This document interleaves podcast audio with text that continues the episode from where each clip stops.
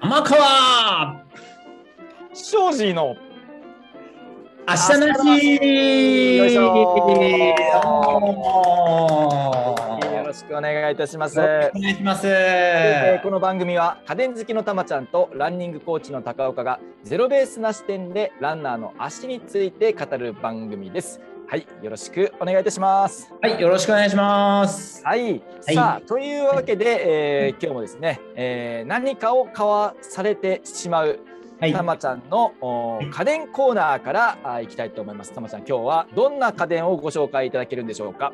はい、えー今週も高岡さんに、えー、2つ選んでもらおうと思います。はお、なんでしょう。い、えー、1つは新しくなった MacBook Pro。もう1つは、もう1つは、えーと、カセットガスを使う、まあ、家電というか、カセット便ガ利グスッコンロズ。ガスコンロってことですか。ガスコンロとガスストーブ、お、はい、について、まあ、最近地震めちゃくちゃ多いので、はいはい。いこういうのをそあの揃えておくのどうですかっていうのをちょっとやー、まあ、その MacBook 新しい MacBook Pro はいこれちょっとまあ確かに聞きたいなと思うんですけれども、まあ、はいどちらかというとそのカセットコンロはいの方がの方がはいちょっとまあ聞きたいかなっていう。そうです、んそうですはいじゃあ今じ日ゃあこちらはでいきましょうか。カセットガスシリーズで参りますはいは、はいいはいはい。えっ、とまずカセットコンロですねカセットコンロはい。えっ、とこれですね皆さん意外と皆さん意外と知らないと思うんですけどはいはい。あのカセットコンロってほとんど岩谷が出してるものばっかりなんですよね岩谷。岩谷です岩谷あ岩谷。はいはい。はいあの居酒屋行って出てくるのも岩谷だし多分ねへー高岡さん家にあるのも岩谷なはずなんですよわあ、そういや、見てなかったわ。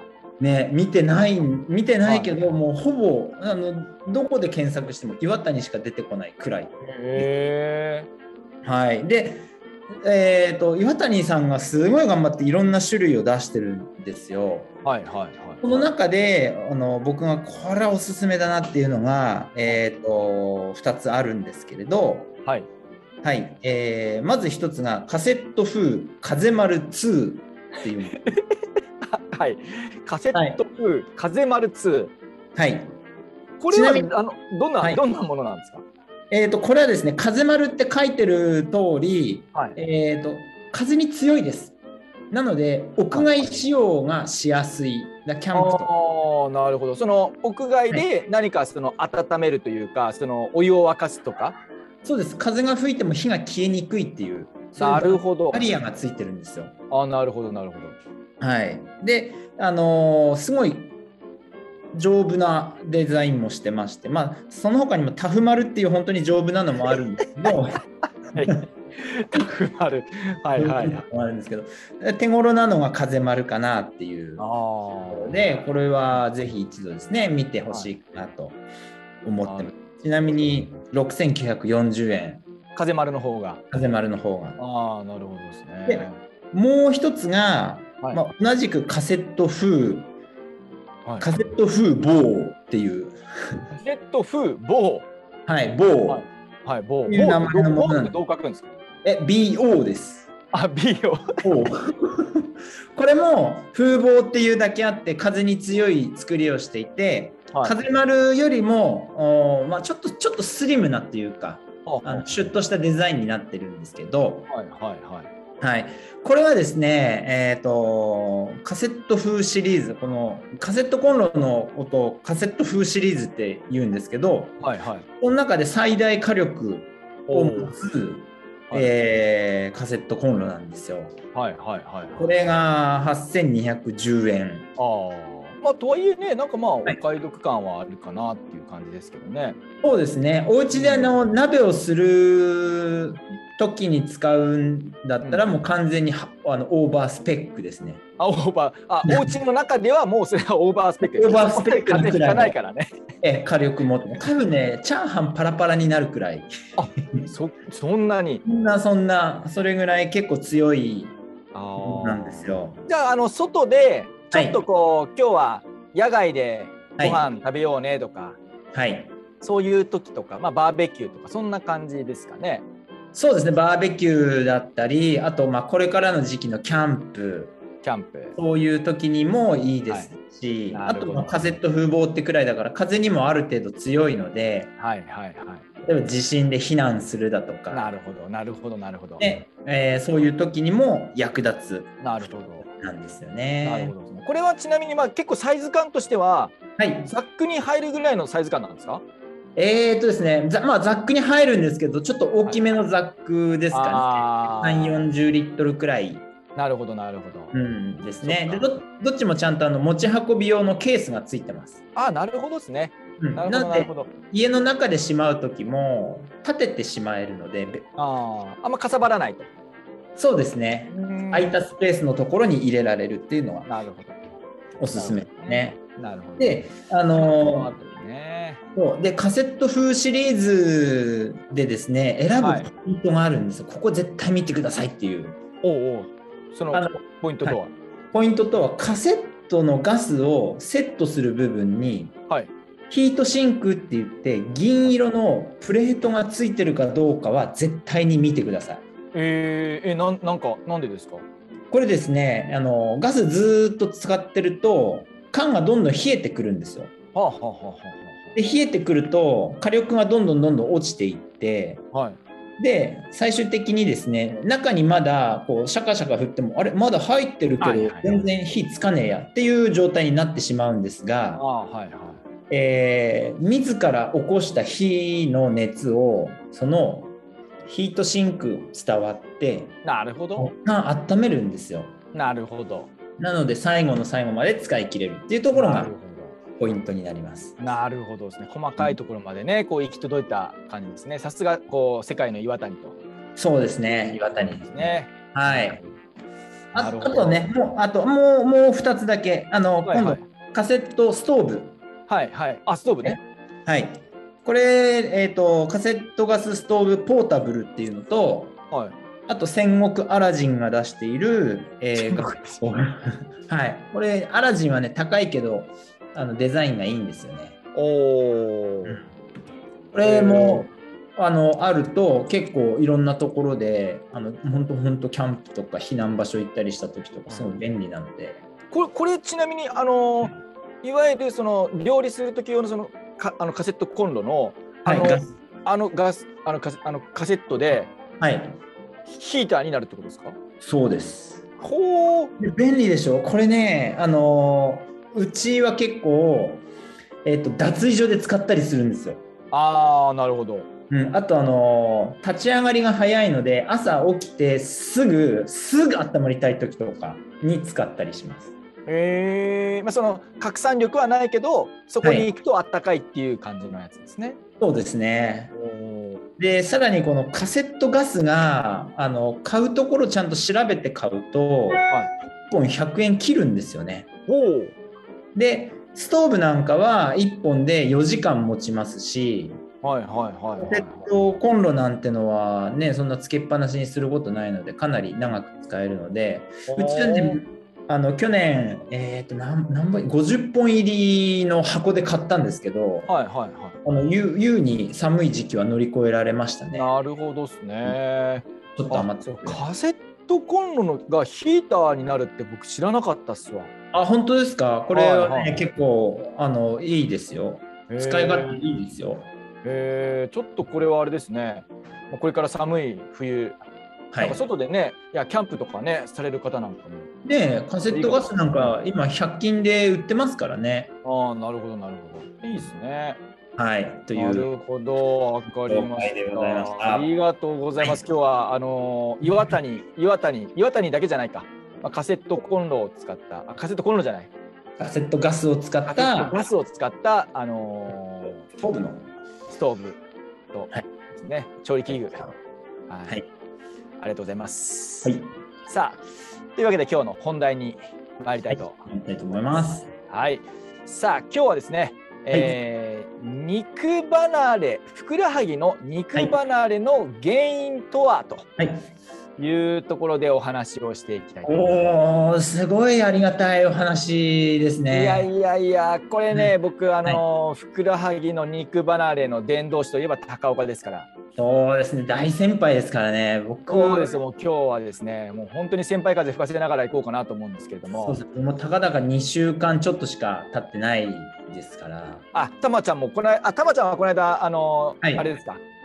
ラストサムライスタンディングで。で、やったのが、まあ、やっと治ってあの、ちょこちょこ走れるようにはなってきました。あ、そうですか、そうですか。はい。あ二週間ですか。 2週間ですね、2週間を境にちょっと走走ったりし始めて。うんうんうんおうん、りなまるすほどですね。まあ、ふくらはぎの肉離れというところで、こう、うんうん悩んでらっしゃる方も、ね、いらっしゃるんじゃないでしょうかと。そうですね、痛いですよ。本当痛いですよ、肉離れは。ねはい。そうなんですよ。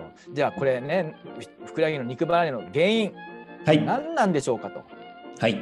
というところですけれどもね。それは知りたいです。まあ一つ原因として考えられるのは、はい。やっぱあのつま先で地面を踏みすぎてるっていう問題ですよね。ああ、はあはあはあ。踏みすぎている。つま先で地面を踏みすぎている問題ですね。うんうんうんっていうのがまあ一つ大きいかなと思いますね。うんうん。ああ、その踏みすぎてるっていうのは逆にこう転がすようにすればいいっていうイメージなんですか。そこちょあっと知らないですのーあれ多分ですね、あのはい着着地点がはやっいぱ。その体の真下とかその重重心位置よりもこうだいぶ前で前で着地してしまっているということあであ。かなりブレーキ要素が強くなってしまうような着地になっていてそれによってつま先で地面を踏みすぎるっていう問題が結構あるなと思いますね。なるほど。その踏み切りではなく着地の時点で踏んでるっていう。そうですあのあの、まあ、その着地の時点で踏んでるっていうケースもあればあの、まあ、かかとから着地してそこから地面をつま先で踏みすぎるっていう問題も結構あるかなあのそのいいわゆるそのフォアフット着地を意識しすぎてはい。つま先で地面を踏みすぎるっていう問題もあるなと思うんですね。ああ、なるほど。うんうんあ、それはもう前回の回そうでにすねも通じますうん、ね。そうですね意識しすぎてはいけないと、そうですね。いうところですねだから2パターンぐらい、まあ、何パターンかあるなとは思うんですけど、あー確かにそう高岡さんの今のお話からいくと僕あのつまずいて踏み出した足で肉離れしたっていうのを前にお伝えしたんですけれども、はいはいまあつまずいてるのでブレーキかけようと思って体の前の方はいにはいギュンって踏んだのまさにだなって思いました今多分そういうタイミングとかがやっぱ結構多いですよね。ねまあしまあ、もちろんそそこまでにふくらはぎに疲労がたまるような走りをしてたっていうのが大前提ではあるんですけれどそうですね。そうです最後ね。のとどめもそうだったってことですね。そうですね。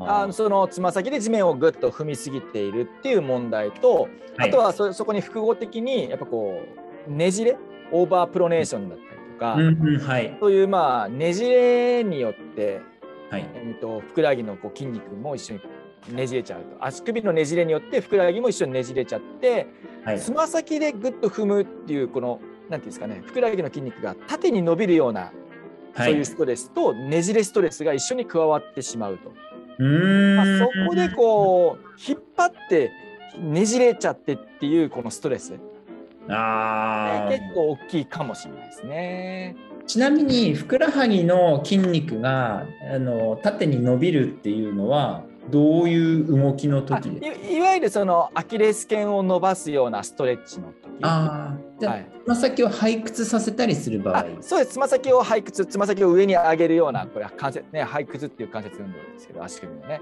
あーそうそう、まあ、要はアキレス腱が伸びるような、うんうんあーで感じそうかそうですねはい。その伸びた状態でこねじる。うねじれるはい。これ最強に負荷かかりそうですね、かかりそうですね。いやー、あうんりないですねう。ん、ですね、まあ、これがまあこのまあいろんなその形えーあるかなとは思うんですけれども、まあ、い最終的にはそのこういうねじれとこう身長ストレス伸び伸ばされるストレスこれが加わって肉離れっていうのが起きてしまうんだろうなとは思いますよね。そうですね。あそこでじゃあこれをね、じゃあじゃあどうやって回回避するんですかと改改善するんですかとそこですね。いうところが、まあ、皆さんね、えー聞きたいところでいらっしゃるかなとは思うんですけれども。はい。あの僕肉離れになって、えーまあ、ウォーキングくらいからちょこちょこ、まあ、ウォーキングっていうか散歩ですけど、したうん時にすごく感じたのが、ほうほうあのまあ、歩く時も走る時も、えー、と足を前に出してで、えー着地するわけですけれどもはいはい。足を前に出して一番前に行ったところで着地するんじゃなくてあ前に出した足をこう体にこう引き寄せる時に着地をするとその肉離れしてたところへのストレスというか痛みがすごく少なかったんですよ。なるほど。これヒントなのかなと思ってこれはもうもう大きなヒントじゃないでしょうかね。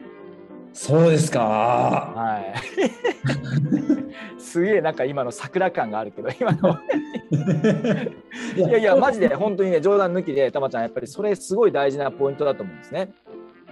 引き足引き足っていうんですかね。そうですね、この足をこう引く局面でちゃんとその地面に着地できてるかどうかっていうのがすごい大きいんじゃないかなと思うんですよね。そうですよね。で、引いた時に、かかとで着地をしようが、ミッドフットだろうが、フォアだろうが、うんそんなにうあの痛みは来なかったんですよ。ん、なるほどなるほど。ななので、僕の中で、まあ、前からそうではあったんですけど、その着地位置よりも、引き足で接地することの方がはいはいはい大事なのかなっていうのは、もう、はいあの肉離れした体を人体実験してはいえはえい、え得られた今の結果なんですよ ね。体張ってますね、たまちゃん。だから合ってます せっかく怪我したからいろいろ試さないともったいないじゃないですか。もうただじゃ転ばないっていうやつですね。そうですね。ええうんはいなるほど、なるほど。いやいいややいやいやこの、まあ、足を引くっていうことに関しては、はい。じゃあどの筋肉を使えば足を引けるんでしょうかっていうところですよね。そうですね。で、えーうん足を引くっていうのは、えーまあ、業界用語で言うと股関節を伸展するっていうふうに言うんですね。うんうんまあ、業界用語業界用語です。それは業界用語です よ。まあ、股関節を伸展するっていう。はい。動きになってきますけれども、はいえーまあ、要は、えーまあ、ちょっと例でい例で言うとその、まあね、兵隊さんが足を前に振り出してはい。引く,あ、引まくあ振り下ろす、振り下ろす。まあ、これが、えー股関節を伸展させるという動きですね。うんうんうんあそのう北朝鮮北朝鮮あたりもねこう兵隊さんとかも結構ね分かりやすくこう足を前に出してペタンってこう地面に向かってうん。うんうんうん。振り下ろしてますけどこれがまあ股関節を伸展するという動きですね。も戻す時の動きですね。そうで戻す。足そうそうですね。まあ逆に言うと足を前に振り出すっていう動きは股関節を屈曲するというふうに言います。はい。なるほど。はなるいほど。、屈曲と伸展ですうね。んで、ね今お話ししている足を引きながら着地するっていうのは股関節を伸展しながら着地するということになるわけですけれども、あ、なるほどですね。ははいい。でこれ股関節を伸展する筋肉ってじゃあどんなどんなのがあるのというところですが、まあ、一番 はい、一番主な筋肉は大臀筋と言われる筋肉ですね。大臀筋ですね。大お臀筋尻ですか、お尻。お尻の筋肉でございますね。ああ、なるほど。はい、お尻の筋肉です。で、はいえーその次に、えーハムストリングス、いわゆるハムストリングスですね。そうですね。太も太ももものの裏の太ももの裏の筋肉。筋肉。はい、はい。えー大体二頭筋が外側にあって、えー半腱腰筋とうおん半膜腰筋がこれが、あーハムストリングスっていう太ももの裏の筋肉になりますね。あ今のテストに出ますね。出ますよ。出ますはねい。出ますね。次の期末テストに出ますからね。出ますね。出ます、出ます。はい。まあ、これがハムストリングス。まあ、その股関節を伸展するというところでは、この大臀筋、あとはハムストリングス。この辺りをちゃんと使うっていうのが大事になってくるんですが、はい。これとお一緒にですね、はい。背中の筋肉、背中。背中はい。背中の筋肉を使うっていうのも大事体の背面ですね背筋いわゆる背筋ですねおーはい。背筋を上手に使うことでこのお尻の筋肉にススイッチが入りやすくなりますほーそこでですね、はい。えー胸をこう着地の寸前に胸をクッと前に出そうそう弓なりな状態になるんですね。そうですね着地の瞬間に胸をクッと前に出すようにするとはい。背中の筋肉がキュッと締まってお尻の筋肉に力が、あの入りやすくなって足をうまく引けるんですよね。なるほどですね。ねえあーそうここがまあちょっと連動上半身と連動してくるところなんですそういうねと。こそうあのやっぱ足だけではい足だけで引こうとすると、今度はハムストリングスの肉離れみたいなことにもなるんで すよ。 そうああ、なるほどですね。 よく短距離選手短距離選手なんかはやっぱり多いですね。 やりますよね。そうですね。はい。短距離選手はやっぱ結構ハムストリングスの肉離れがあったりとかしますし、あとはそのラグビー選手もラグビー選手も肉離れ、ハムストリングスの肉離れが多かったりというふうに言われう、なまんす。ですかね。俺ラグビー選手って必ずあの太ももにテーピング巻いてるイメージあります。はいはいあありますね、なんかね。っていうことですよね、きっそうと。太もものそうテーピングか夜間かっていう感じですよね。 魔法の。そうですね。そうですね。はい、で、えっ、と、やっぱりその、あのラグビーやるときって、ボール、例えばじゃあボール持ってる人、はい。ボール持ってる人って、こう、胸で抱えるじゃないですか。そうですね。で、胸で抱えると背中丸くなりますよね。ああ、確かに。そうそうすると背中に刺激が行きにくくなったりとか。はあ。それでこうお尻にうまく力が入らずに、はい。その猛ダッシュをですねハムストリングスに頼りすぎてしまう。なるほどあということはやっぱりそこで猫背の人なんかは危険なわけですね。そういうことでございます。すげえ ねよくわかりますそれ。そういうことなんですね。あはい。あなるほど。いやだからやっぱりこうから体全体で足を引くっていう動きを演出しなきゃいけないんですよ。あーいやあのー僕今すごくよく分かったのがあの前に進むためには体の裏面の筋肉を使うんだよっていうのは、うんあの知識として知ってたんですけどはいはいは今の説明でバチッと理解しました。本当ですか。よかったです。はいうんはい。一応それで飯食ってるんで。はい。あ あそうなんですす、ね。みません。はい。そうなんです。ねはい。あよろしくお願いし ます。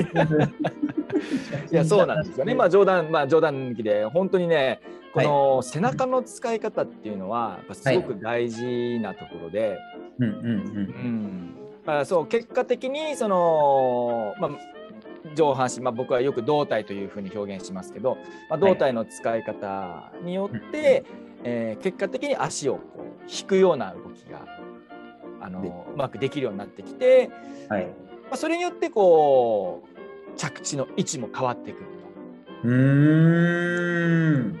いうところですね。なるほどですね。いやそう多分ですね、あのたまちゃんが肉離れした瞬間、その転倒しそうになった瞬間っていうのは、はい。あっ、あっってなって背中丸くなってるはずな んですよ。いやだあの背中丸いどころか腰折れてたと思う。そうそうそうそうそう。とするとやっぱりふくらはぎの筋肉がもう一手にその転倒予防を転倒予防というか転倒を防ごうとしてるわけですよね。あうん。あ。頑張りすぎちゃったんですね。そうだからまあ頑張りすぎちゃったんでしょうね。あー。うん。まあもちろんそれはね、そうなりますよ。うーん。いや今日のはすごいよくわかりました ね。そうなんですだからだからこそ、はい。えーとまあ、胸郭の動きっていうのはすごく大事になってきます柔軟性っていうのは大事になってきますし、はい。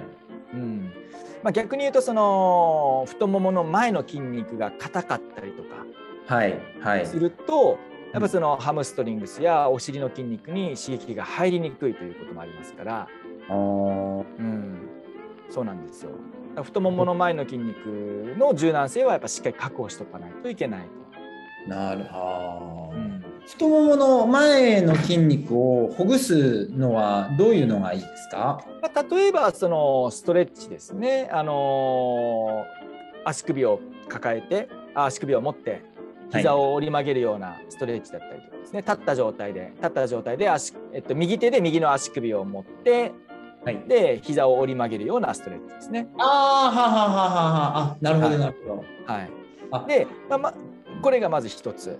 はい。で今僕ね右手で右の足首というふうに言ったんですけどはい。これをですね左手で右の足首とそはう、いちょっとねたまちゃん今やってもらってあー逆にやるとまた伸び方が全然違うんですよ。違いますね。あ、そうなんです右手で、えっと、右手で右の足首持ってもらっていいですか今はい。右手で右の足首持ってもらうと右膝がちょっと外側に逃げるでしょ逃げますね。はそうで外側に逃げちゃうとその大腿四頭筋の中でも外側抗筋っていう外側の筋肉の繊維がちょっと伸びにくいんですよ。い。うーん。そうこれを反対の左手で左の足首を持ってもらうことで、はい右膝がちょっと内側に寄せられますよね。寄せられます、寄せられそます。うでそうすると太ももの前の外側の筋肉これ外側抗筋っていう繊維をしっかり、そこもしっかりと伸ばすことができる。なるほど。いやー、高岡さん、今あのやって分かったんですけど、はい肉離れした方の、はい、 ももの筋肉めっちゃ張ってます。 また、これ、これまたやるやつですね。またやるやつかもしれませんまたね。やるやつですね。はいはい。ままたやらないようにするためにもちょっとそこ伸ばしておいていただきたいな伸ばしていてはい。そうですね。ね。結構、ピシッて、ピシッてこう伸びる感じがありましたね。ああなるほどなるほど。危険、危で険。はいあのー結局その太ももの前の筋肉っていうのはやっぱりこはいうお腹の筋肉とかこの辺りとやっぱこうつながってきますから、はいまあお腹の筋肉硬いと太ももの前の筋肉も一緒にやっぱ硬くなりやすいですね。お腹の筋肉。そうお腹前をひいわゆる腹直筋っていう、ね、表面の、まあ、シックスパックの部分とかですね、まあ、この辺が硬いとやっぱり体の前側が伸びにくくなりますから。腸腰筋はどうですか。腸腰筋もそうですね腸腰筋も、まあ、お腹の奥の方にある筋肉ですけど、うんまあ、腸腰筋もあんまり硬くなりすぎちゃダメですけどうん今の動きで腸腰筋も一緒に伸び。いや今の動きでは腸腰筋はあんまり、まあ、の伸びなくはないですけど、ああ、まあ、腸そう腰筋うん、腸腰筋を伸ばそうとすると、はいあのもうちょいあの例えばアキレス腱を伸ばすようなストレッチ、はい。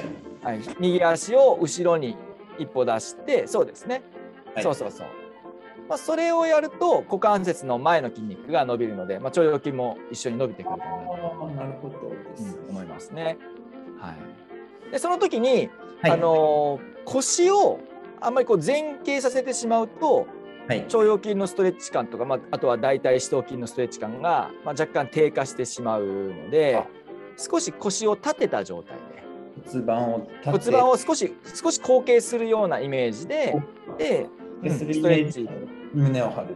はいそうですねそうですねああうんそうあの胸を張るのは胸を張るんですけどはい腰をあんまり反りすぎないようにしたい胸は張るんだけど腰はあんまり反りすぎないようにしたいそうそうそうそうそうなんか、あれですね。オンライン診療されてますね、 僕。そうそうですねポッドキャストです。ポッドキャスト。ポッドキャスャストでね、そうそうそう、まあこのね、今、ポッドキャスト聞いていただいている皆さんもですね、こうぜはひいちょっと、まあ、お腹の筋肉を伸ばすんであれば骨盤は前傾させなきゃいけないですけど、ト。うんうんうんまあ、そのはい腸腰筋とか大腿四頭筋の前の方、ね、大腿四頭筋の前の方って大腿四頭筋前ですけど、その大腿四頭筋でも大腿直筋って言われるうー股関節の前の筋筋肉の繊維の部分ははい骨盤をしっかり立てた方がストレッチ感は出ますから、なるほど、んこういうところをしっかりそうですね伸ばしたりしてほぐしてあげる。そうですね。するとまあ、あのふくらはぎの筋肉もそうですしはい太ももの前の筋肉もこれはい全身運動に対してはやっぱブレーキをかける筋肉になりますからおーあのふくらはぎの筋肉もそうですけどねこれ後ろに進むための筋肉ですからふくらはぎは後ろに進むための筋肉。そうふくふくらはぎもそうだしやっぱ太ももの前の筋肉もやっぱりこう後ろに進むための筋肉だと思ってもらっていいかなと思いますので面白いですね。ハムストリングは前に進むための筋肉だけど、ふくらはぎになると後ろに進む筋肉になるんです。そうですそうですそうですそうです。おーうんこはちょっと知らなかった。うん、そうですね。なので、まあ、要はそのブレーキをかけるってことははい。前に倒れないようにするわけですよね。っていうことは後ろにベクトルを持っていくわけですよね。力がはい。うん。っていうことはふくらはぎの筋肉をぐっと踏み込むってことは体を後ろに持っていくための力が働くわけですから、うんうん、だからふくらはぎの筋肉っていうのは後ろに進むための筋肉というふうに言えるんですね。うん、これはもう太ももの前の筋肉も同じですね。だから、まあ、こ太ももの前の筋肉をしっかりと伸ばしてあげれば、はい。えー、とふくらはぎの負担も少し軽減できるかなと思います。うーん。いやー、そう、いや、簡単なことですけど、全然その辺は知らなかったですねい。やいやいやいや、それいやみんな知っちゃったら僕ら飯の種なくなっちゃいますから。ああ、 これただ言ってる番組ですけど、大丈夫いいんですか？いやまあね冗談抜きで本当にねやっぱふくらはぎの肉離れってランナー多いですから、はい。もう僕もそうですすけどたま、ちゃんもね肉離れ経験してますし、ね。はい。ね、これ肉離れやっちゃうとやっぱりその2週間から3週間はなランをオフにしないとなかなかね、まあ症まあ、そのうん症状の強さにもよりますけど損傷の強さにもよりますけどはい。走るのまず無理ですから。そうですね。うん走ろうと思ってもできないですからね。できい。ないですからね。でこれねちょっとやっぱ回復して、はい、あもうちょっとはもう大丈夫かな走れるかなっていう時がやっぱ一番やっぱりこう油断しがちなので危ないとかそうなんですよ。しかもあのモチベーションマックスですから。そうです ね走りたいっていうねモチベーションがもうマックス高まってますから、はい。はいまあ、ここはまずはしっかりと太ももの前だとかねその辺を伸ばしていただいてはい。体をほぐるところから。そうでまあこのふくらはぎの肉離れでこう走れないこの状態の時に背中側のトレーニング背中側の筋肉を使えるようにこはいうやっぱトレーニングすると。うーってん。いうのが大事かなと思いますね。まあ、そこでまあこの僕もゼロベースランニング道場っていうのをねあのオンラインでやったりとかもしてますから、まあ、ぜひこういうのもね活用していただければと思いますけれどもそうですね。あ のゼロベースランニング道場のリンクはまたちょっとねあの説明欄に貼っときますのでぜひ皆さんチェックしていただければすいませんぜねここあのコマーシャルまで挟んじゃって コマーシャルです。コマーシャルです。コマーシャルコマーシャルちょっと挟んじゃいましたけどねえーはいいいですね。いいですね。まあそんな感じですね今日はふくらはぎの肉離れの原因というところでねお話ししてまいりましたけれども皆さんいかがでしょうかいやかなりあの参考になりまして。ああよかったです本当こ個人面談してるみたいでした。そうです ね。いやいやいや、まあそうですね。もうこれでね、このお放送を聞いていただいた皆さんがですね、はい。もうふくらはぎの肉離れ、はいも。うね、金輪際、もう金輪際、剤ですよ。金輪際際ね、もう見舞われないようにですね、してほしいですしてね。ほしいで、といはいうところですね。はい。高岡さん、あのーはいえっ、とどん12月18かな土曜日あの、はいはいはい大山でトレランイベントあありますね大山でね、トレイランのイベント、来週、再来週ですね。あ、これ来週だ。来週来の土曜週日。来週ですね。はい来週の土曜日はい。あのあ足治ったので僕行きます。行きます。あ、たまちゃんも来るらしいんでね、こうぜひちょっと、えっと、大山のイベントもですね、リンク貼っときますんで、ぜひねあ、えーまだまだ募集中ですので。あはい。そうですね。あのー、はいコーラコーラ持ってきます。じゃああ、コーラ、あ、たまコーラ、たまちゃんの、ね、何コーラでしたっけ。覚醒コーラ。覚醒コーラ、覚醒コーラですよ。これを持ってきてくれると、試飲、試飲させてくれると。